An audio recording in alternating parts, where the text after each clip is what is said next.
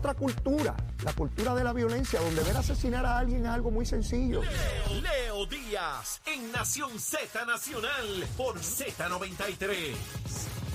Y de regreso aquí a Nación Z Nacional, mis amigos, soy Leo Díaz, estamos a través de Z93, la emisora nacional de la salsa, la aplicación La Música y nuestra página de Facebook de Nación Z, donde usted puede escribir su busanguita y tirarme besitos en el cutis o mandarme a freír espárragos, lo que usted quiera, yo vivo feliz como quiera dándole besitos a Zulma, así que eso a mí no me preocupa, olvídese de eso.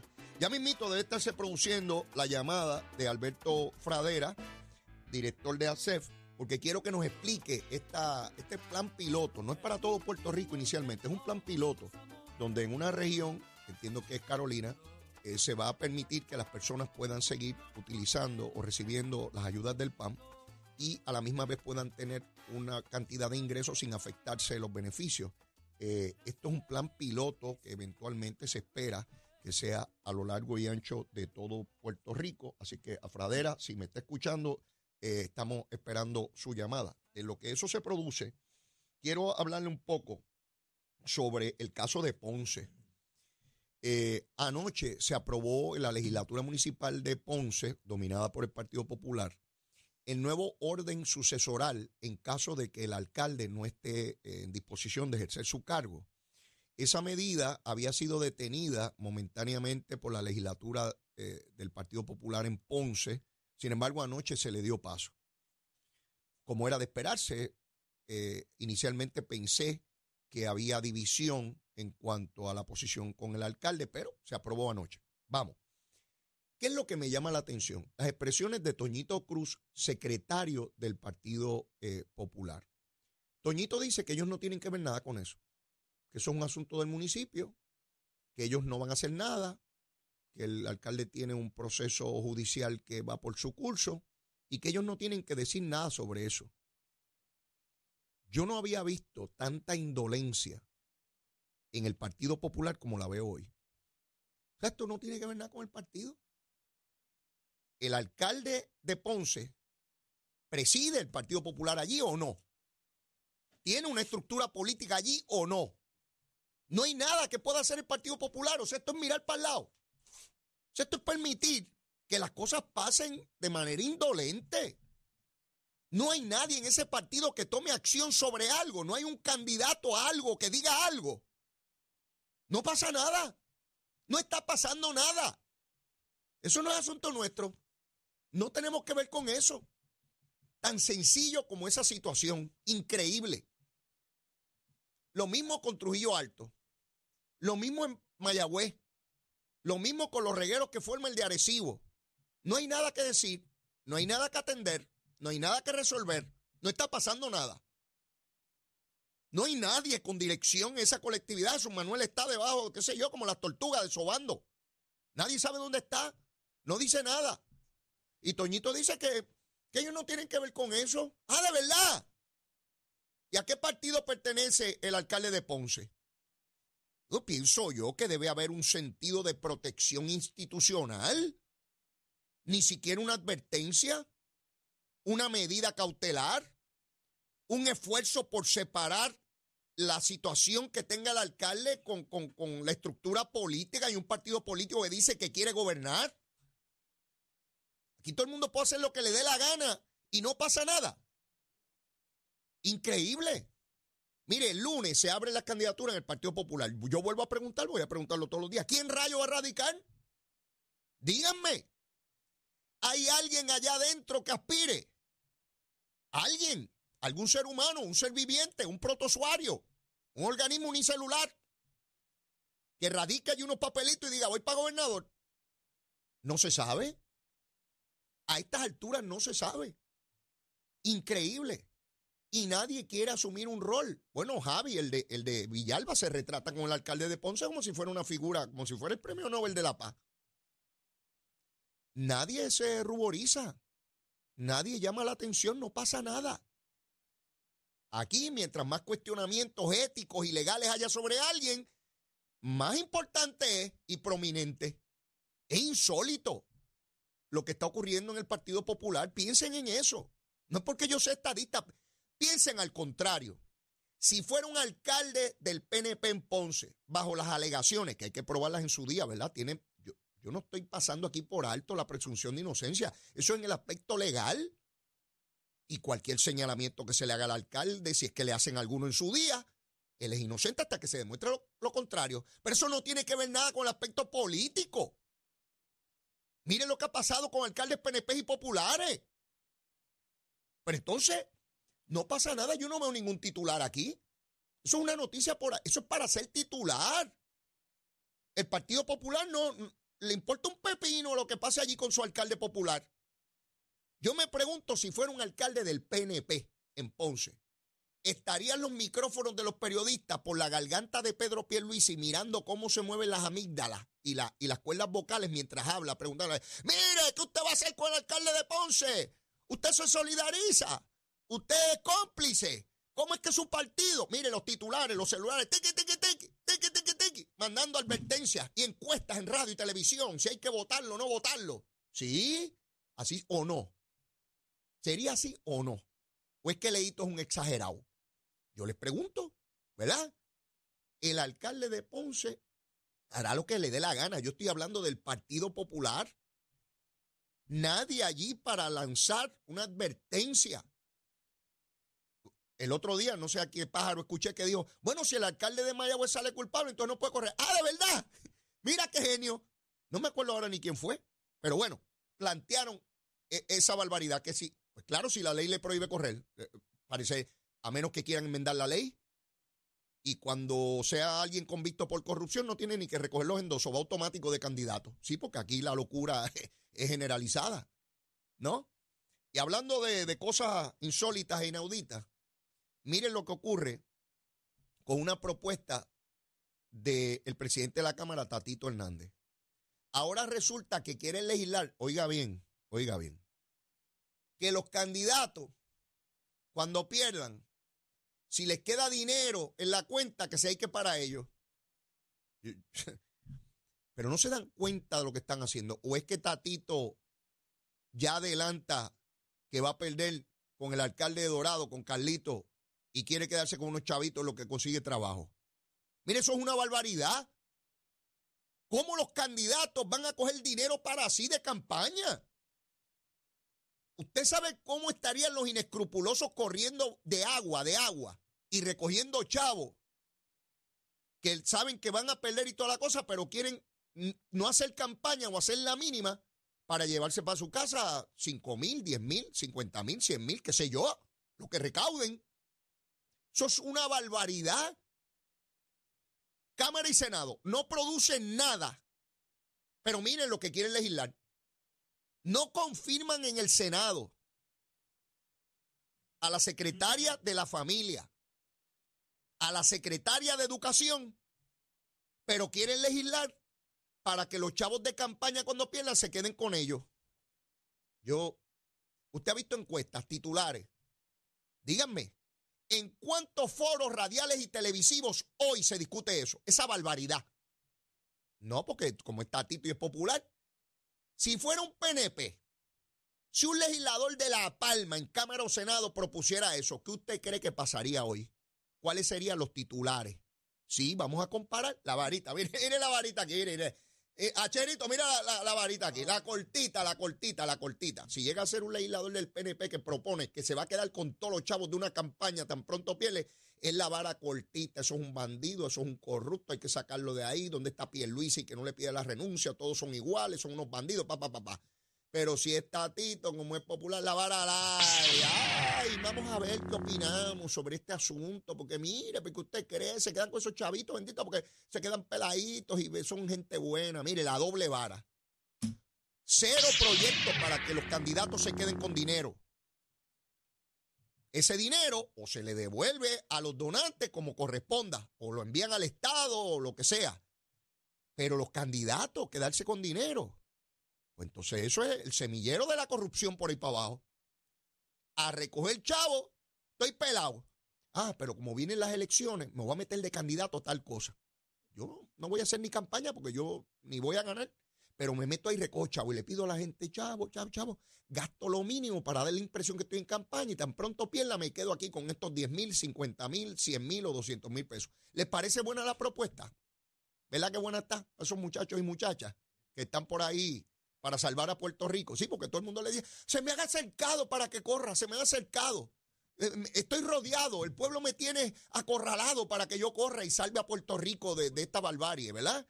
No, no, mi hermano, está, está el ganso y gansa que hace orilla por ahí. De hecho, hace un momento me llegó un tiki al celular de que eh, están procesando a una mujer por fraude al PUA. Todavía están procesando gente por el PUA. Imagínese usted. Como está el pillo que hace orilla por ahí, ¿eh? Está traqueteando, ahí la, la, agarraron. Bueno, tengo en línea telefónica ya al director de ACEF, eh, el amigo Alberto Fradera. Alberto, saludo, ¿cómo estás? Buen día. Buenos días para ti, Leo, y todos los Radio Escucha. Gusto en saludarte. Igual, igual, gracias por compartir con nosotros. Eh, Alberto, ayer el gobernador de Puerto Rico, junto a ti, la secretaria designada de la familia, dieron a conocer un proyecto piloto del cual por muchos años se ha estado hablando de la inequidad que existe eh, en que la persona adquiera o sea recipiente de las ayudas de la tarjeta de la familia y que cuando busca trabajo le quitan los recursos y entonces pues no hay la posibilidad de que se muevan al campo laboral. ¿Qué ustedes están haciendo y qué se proponen hacer con este proyecto piloto? Mira, Leo, como bien mencionas, ayer el, gobernador junto a todo el equipo del Departamento de la Familia anunciamos lo que es el proyecto Cuna de Talentos. Este proyecto es un proyecto piloto que comienza en Carolina, eh, donde todos nuestros participantes que estén hábiles para pertenecer a la fuerza laboral o culminar estudios o hacer voluntariado van a estar siendo referidos a las oficinas de conexión laboral, esto en acuerdo con el Departamento de Desarrollo Económico y Comercio, eh, para eh, darle las herramientas necesarias para que alcance su potencial y, alcance la autosuficiencia económica. Esa es la política pública del gobernador. Así que eh, ayer eh, comenzamos con este nuevo proyecto. ¿Ese proyecto es un proyecto piloto en una región en específico? Es un proyecto piloto en la región de Carolina, eh, fue aprobado por el gobierno federal, así que van a estar monitoreando y asistiéndonos en la implementación de, de, este programa, ya que cumple con todas las regulaciones federales del SNAP Así que los próximos meses, hasta de culminar el año, vamos a estar incluyendo lo que es la región de Bayamón y, San Juan. Y en, eh, y en un periodo no mayor de seis meses vamos, proyectamos a ver qué ha impactado todas las regiones alrededor de todo Puerto Rico. Cuando hablamos de la región de Carolina, ¿qué comprende eso? Actualmente Carolina solamente, Leo, ¿verdad? Más el, adelante, el, municipio de Carolina. El municipio de Carolina, correcto. Más adelante vamos a continuar firmando lo que son los acuerdos colaborativos eh, con las demás oficinas de conexión laboral alrededor de Puerto Rico para continuar añadiendo municipios al 100%. E, en el caso de, esos residentes de, Carolina que ya reciben a su vez la ayuda del PAN, eh, ¿qué edades tienen que tener? ¿Cuál es su composición familiar para cualificar? Eh, deben de estar en las edades de 18 a 54 años. Eh, este programa eh, tiene unas excepciones para aquellos que son madres jefas de familia que tienen menores a su cargo o padres jefes de familia y tengan menores a su cargo, personas con diversidad funcional, personas sin hogar y mujeres embarazadas. Ahora bien, Leo, estas excepciones, ¿verdad?, son impuestas por, por la regulación federal, no obstante, no nos inhabilita a ser parte del programa si estos participantes desean también integrarse a este programa, así lo pueden hacer, nada se los impide. Eh, así que eh, eh, esta es parte de esas extensiones, así que todo participante de 18 a 54 años que según nuestro sistema de información eh, esté hábil para culminar sus estudios, hacer voluntariado, pertenecer a la fuerza laboral, van a ser parte de este programa. ¿Hay un límite en cuanto al ingreso que pueden percibir sin afectar la ayuda del PAN? Bueno, eh, hay, hay, ¿verdad? Por regulación federal hay unos topes en, una, en las tablas de elegibilidad. No obstante, hemos estado haciendo ajustes eh, en estas tablas para acercarnos y no y hacer que cada participante eh, que reporte ingresos por empleo, ya sea por el salario mínimo estatal, no se le vean afectados sus beneficios. Así que eh, hemos hecho esos ajustes, han sido aprobados por el gobierno federal. De igual forma, el programa tiene un mecanismo de transición al empleo ¿Qué quiere decir esto, Leo? Que una vez el participante reporta ingresos eh, por empleo o por otras circunstancias y ese ingreso lo hace inelegible a recibir el beneficio del PAN, no pierde el beneficio de inmediato. Hay un periodo de 18 meses eh, donde el participante va recibiendo ajustes en sus beneficios de manera escalonada y se va monitoreando ese progreso de ese participante. Así que no pierde el beneficio de inmediato una vez reportan los ingresos por empleo. Y en el caso de esos eh, participantes que ya están en Carolina y que comience el programa piloto, ¿cuándo pueden ir a, hacer ya la solicitud eh, o, informar que, que tienen un empleo? ¿Cómo, ¿Cuál es el proceso? Hay dos, dos, dos, dos pasos, Leo. Todo, todo participante, no importa el municipio donde resida, tiene su responsabilidad de en un término no mayor de 10 días reportar los cambios por ingreso. Okay. ¿verdad? Esto es aparte de lo que es nuestro el programa de cuna de talento. Ahora bien, desde hoy en adelante, hoy, hoy miércoles, eh, todo participante que culmine su proceso de revisión, nuestros participantes son llamados a revisión eh, anualmente de acuerdo a la fecha en que solicitan los beneficios. Así que eh, todo participante que comience a, a, su proceso de revisión efectivo el día de hoy, una vez culmine ese proceso de certificación, el técnico le va a estar orientando que va a estar siendo referido a la Oficina de Conexión Laboral de Carolina y que va a estar siendo citado por la Oficina de Conexión Laboral en Carolina eh, para comenzar el proceso de orientación y referido. Esto es un proceso donde se entrevista a este participante y se le busca, ¿verdad?, eh, qué es lo que le apasiona, qué es lo que le gusta, dónde se quiere dirigir y esa oficina de conexión laboral lo va a estar dirigiendo y asistiendo en ese proceso. Alberto, eh, la expectativa de que todos los participantes, ¿verdad?, que cualifiquen en todo Puerto Rico estén cubiertos en términos de tiempo, ¿cuándo se espera? ¿A final de este año, comienzos del próximo? No, no un periodo mayor de seis meses, así que esperamos ya al mes de marzo haber culminado, oh. del marzo de 2024, haber culminado de firmar todos los acuerdos eh, eh, colaborativos eh, que nos faltan por, por, firmar con la Oficina de Conexión Laboral y comenzar el proceso de referido. Así que esperamos ya marzo hacerlo. Eh, y hay que recordar, Leo, que esto es parte de los esfuerzos que está haciendo el gobierno de Puerto Rico junto al gobernador para eh, transicionar el programa del SNAP. Eh, que con el SNAP este programa quedaría es un programa permanente y que todo participante debe cumplir con el mismo. Alberto, excelente, gracias por la información, excelente trabajo el que realizas desde esa dependencia. Veo con el entusiasmo, con el entusiasmo que participas públicamente y llevas la información a todos los participantes de los programas. Mucho éxito, Alberto. Gracias, Leo. Buen día. Escucharon la información al detalle, es importante tenerla a la mano y ver cómo los puertorriqueños que reciben esa ayuda pueden transicionar para tener un trabajo, ingresar al campo laboral y que, dependamos cada vez menos de esas ayudas porque se encuentran trabajos buenos, de calidad para todos los puertorriqueños y puertorriqueñas. Bueno, y está hoy está, está con nosotros Xavier Musa, consultor energético de Winmar Home, la empresa número uno en energía renovable en Puerto Rico. Nos viene a alertar sobre los distintos esquemas de pescadito solar que usan algunas compañías para engañarte. Mucha atención. ¿En qué consiste esto, Xavier? Antes de todo, buenos días, Leo, y a toda su audiencia de Nación Z y Z93. Gracias. Un placer estar aquí el día de hoy. Hacer nuestro. Cuéntame, ¿qué es eso del pescadito solar? Pues mira, esto es importante que la ciudadanía entienda que no es una compañía eh, per se como tal. Es una práctica que están utilizando diferentes compañías de energía renovable para brindar la información a las personas sin brindar la información correcta o escondiéndole información a estas personas. Y ahí conlleva lo que es el sistema de esquema de escalador, ¿verdad? En el esquema de escalador es que estas compañías le están brindando una mensualidad sumamente atractiva a los ciudadanos de Puerto Rico, pero no les mencionan que estas mensualidades tienen un aumento anual en esa mensualidad. Oh. O sea que personas piensan que van a tener un ahorro sustancial, pero no se dan, no se dan cuenta de que año tras año esta mensualidad va a cambiar en aumento, no en descenso. Así que o sea, en otras palabras, están engañando al consumidor porque se supone tienen que proveerle toda la información y yo saber qué tipo de financiamiento tengo, cuál es mi pago. En el caso de Winmar Home hay un pago fijo, no, no cambia. Es correcto. Eso es uno de los beneficios que tiene Winmar Home, en el cual le brinda la oportunidad a la persona a presupuestarse económicamente teniendo un pago fijo y saber qué va a pagar mes tras mes o durante el término de año en que la persona adquiera el sistema solar. Esto es bien importante para los amigos consumidores. La inversión en placas solares y en estos sistemas es muy alta y el consumidor tiene que estar consciente de la compañía que contrata,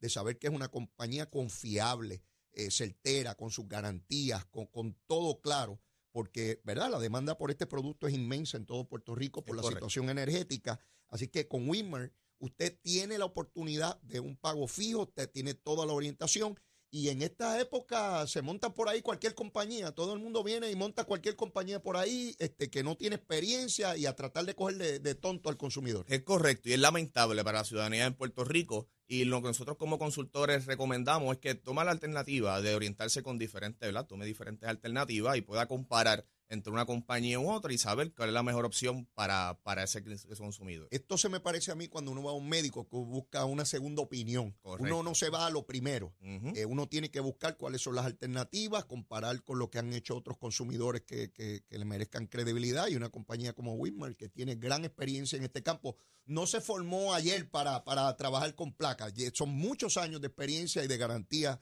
en el mercado. Así que estamos hablando del pescadito solar, de cogernos de pescado. De cogernos de pescado. Y uno de los otros esquemas que está sucediendo es que hay compañías que están brindándole eh, orientación y recomendando sistemas con menor producción de energía solar y eso es lo que conlleva a que la persona tenga un pago mensual con esa compañía de energía renovable más un pago con Luma, o sea que tendría una doble factura y a través de Winmar Home es importante conocer que es una compañía que lleva más de 20 años de experiencia en el tema de la energía renovable. dos décadas. Dos décadas, gracias a Dios, y vamos a continuar, ¿verdad? Llevando la información correcta. Qué interesante eso que me traes de que me recomiendan un equipo eh, menor a lo que yo necesito para que parezca más barato, pero al final de cuentas me sale más caro porque no cumple con mi, con mi necesidad. Y eso te pasa factura, ¿verdad? Y por eso es importante recibir una orientación con una compañía, una persona que esté eh, preparada en el tema de energía renovable y que es mejor a través de Wimar Home, ¿verdad? Que cuenta con servicio día 7 días a la semana y que le brinda la oportunidad a la persona de tener confianza y estar tranquilo de que el servicio de Wimar Home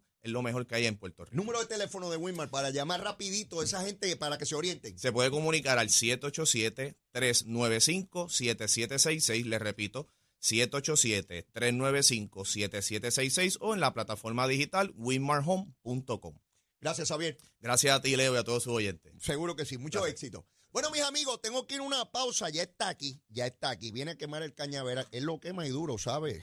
Tiene un lanzallamas que a distancia es el licenciado Anthony Maceira. Está aquí por primera vez y no va a ser la última porque, mire, tiene 6 mil libras de presión en la mandíbula, ¿sabe? Es bien peligroso. Ya está aquí y viene a quemar el cañaveral. Aquí en Z93. Llévatela, chévere. Buenos días, Puerto Rico. Soy Manuel Pacheco Rivera con el informe sobre el tránsito. A esta hora de la mañana ya ha reducido un poco el tapón en algunas de las carreteras del área metro. Sin embargo, aún se mantiene ataponada la autopista José de Diego desde el área de Buchanan hasta la salida hacia el Expreso Las Américas en Atorrey. Además, la carretera número 2 en el cruce de la Virgencita y en Candelaria en Toa Baja y más adelante entre Santa Rosa y Caparra, donde es habitual a esta hora. Por otra parte, la 165 entre Cataño y Guaynabo en la intersección con la PR22, así como la PR5, la 167 y la 199 en Bayamón, y la 176, 177 y la 199 en Cupey. Por otra parte, la autopista Luisa Ferré entre Montelledra y Río Piedras y más al sur en Caguas y la 30, desde la colindancia de Juncos y Gurabo hasta la intersección con la 52 y la número 1. Hasta aquí el tránsito, ahora pasamos al informe del tiempo. El tiempo es traído ustedes por Winmar Home, energía de la buena. Texaco, en momentos de emergencia, piensa en la estrella. Para hoy, miércoles 11 de octubre, el Servicio Nacional de Meteorología pronostica para todo el archipiélago un día principalmente soleado y caluroso, con algunos aguaceros pasajeros en la región oeste durante la tarde. Los vientos permanecen generalmente del este de 6 a 12 millas por hora, con algunas ráfagas de hasta 24 millas por hora. Las temperaturas máximas estarán en los altos 80 grados en las zonas montañosas y los medios a altos 90 grados en las zonas urbanas y costeras, con los índices de calor alcanzando los 105 grados en el norte, oeste y el sur. Hasta aquí el tiempo les informó Emanuel Pacheco Rivera. Yo les espero en mi próxima intervención aquí en Nación Z Nacional, que usted sintoniza a través de la emisora nacional de la salsa Z93.